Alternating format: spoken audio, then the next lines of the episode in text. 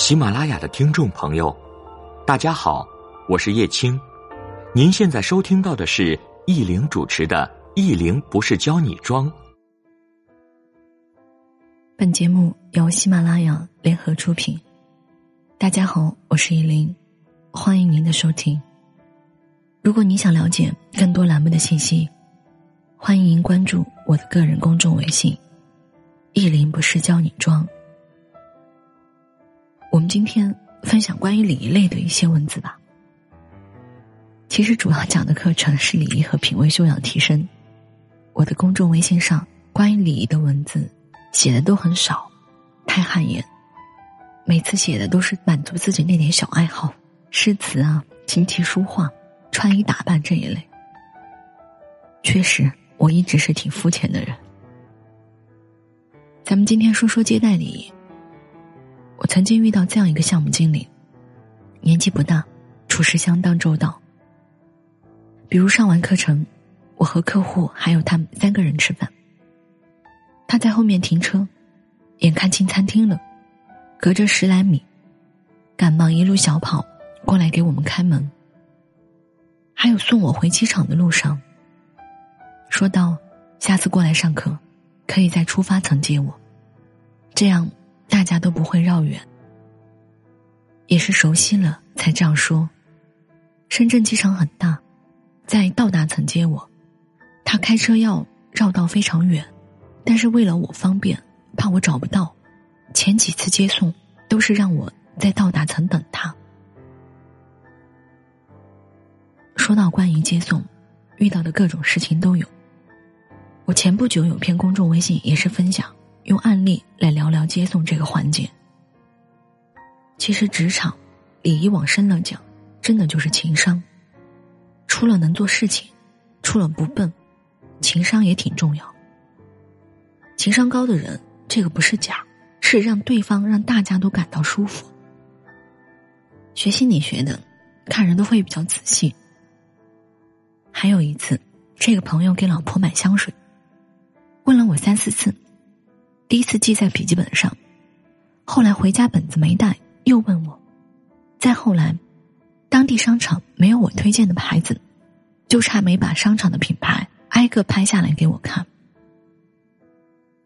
我说做事情这么周到的人，过几年事业不成功，那应该是不可能的。工作场合约了人，一定是先考虑人家方便，自己过去人家方便的地方。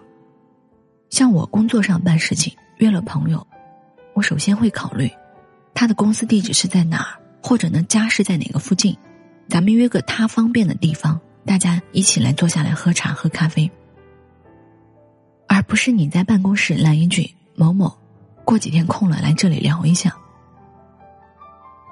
其他生活上的情况，或者一些恩师每次叫我都是我过去，这个相当正常，不是今天讨论的这个范围。在接送上，不要等到人家找你。有时候到一个陌生的地方，司机给我说：“老师，我在哪里？你过来找我吧。”姐一听就醉了，一看就是没有培训过。姐拖着那么多行李，我怎么找你嘛？接人送人肯定是你找人家。男性朋友约会也是，不要让女孩子来找你。两个人都找不着的时候。说一句话就行，你站着不动，我过来找你。我们再说说男人的绅士风度，帮女孩子拿行李放车上，约会让女性朋友坐里边，自己坐靠外面的地方，靠走廊，这是基本的礼貌。还有请客吃饭，相亲场合第一次见面，你安排的地方和我之前讲的送礼这是一个概念，一定要在。人家生活品质之内，如果别人平时约会都黄龙饭店这种地方，那你要是第一次约个外婆家，那肯定没有下次。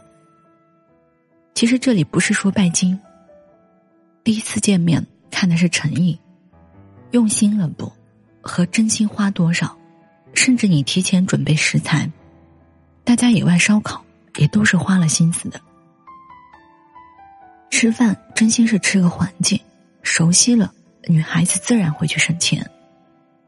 其实女人就那么点虚荣。在职场，大家都是一样的，不要觉得是女人就该有特权。曾经做董事长助理的时候，一次和领导去企业拜访，走到门口，领导才把包递给我，说：“小郭，帮我把包拿着。”那个时候，我才明白，是领导体恤我。其实拎包拿东西本来就是下属该做的事儿，不能说我是女性，重活我就不做。自此之后，只要和领导出餐，我都会一开始就去拎包，哪怕我身上已经拿着一个电脑包和一个正常装东西的包，这是当时的工作，作为助理你该做的。有的时候想想，为什么有人职场可以走得那么好，那肯定有人家懂事的那一面。不同的场合要知道怎么去拿捏，比如我经纪人和我一起去机构吃饭。每次都是他拿东西、端茶倒水。其实私下我能说，他都是我们很多老师的老板。有的时候机构安排人接我们，要是对方是老板或者项目经理亲自来接，就不要坐到第二排，这个是对人家的尊重。当然，助教老师或者司机来接你坐后面没有关系。咱们今天关于接送的一些小知识，简单就分享到这里。我后面有一篇文章是用案例在讲这个接送，会讲的更详细。等下次有空，咱们一起再来分享。好，那今天咱们的分享就到这里，谢谢您的收听，愿你一切安好。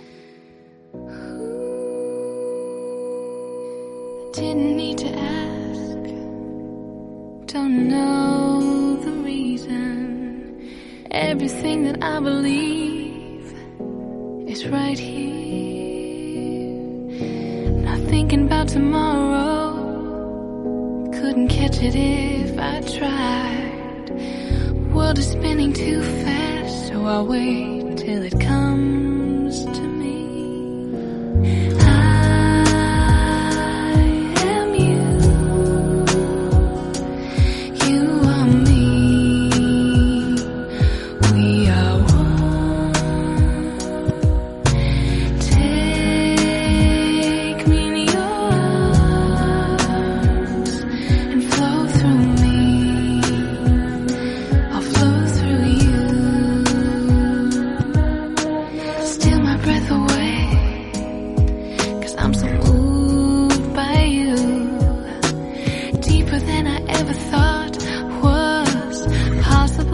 possible.